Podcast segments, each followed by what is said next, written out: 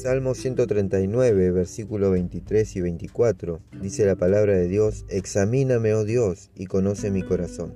Pruébame y conoce mis pensamientos. Y ve si hay, si hay en mí camino de perversidad, y guíame en el camino eterno. Amén. El salmista ora invitando a Dios a conocer su intimidad. Muchas veces nuestras oraciones son superficiales. David dice, examíname y conoce. Lo está invitando a Dios a su más profunda intimidad.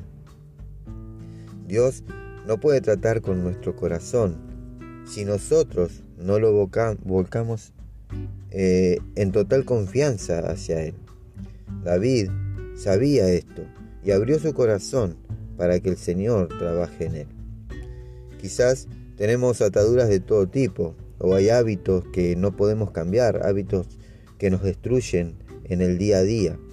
Quizás vicios, inmoralidad sexual, adulterio, fornicación, mentira, engaño, falta de perdón, pornografía. Es tiempo de dejar las oraciones superficiales para que Dios comience a trabajar en lo profundo de nuestro corazón. Cuando le permitimos a Dios entrar a esos lugares de escondite donde nos refugiamos, donde estamos cómodos, donde la convicción parece esfumarse y la obediencia no es una opción. El Señor comienza a limpiar tu alma y a entronarse en tu corazón. Te saca del camino de la perversidad y el engaño para ponerte en el camino de la obediencia y la santidad. Te lleva del lugar de oscuridad a un lugar de luz. Te quita el peso del pecado para darte el peso de gloria, de salvación. Amén.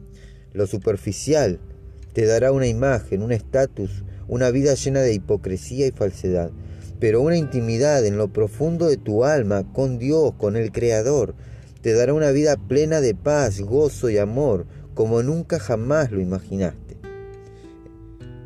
Mi hermano, mi hermana, en la profundidad de Dios, la cruz se revela para transformarte. Amén. Mis hermanos, hermanas, que Dios los bendiga, Dios los guarde y que tengan un hermoso comienzo de semana.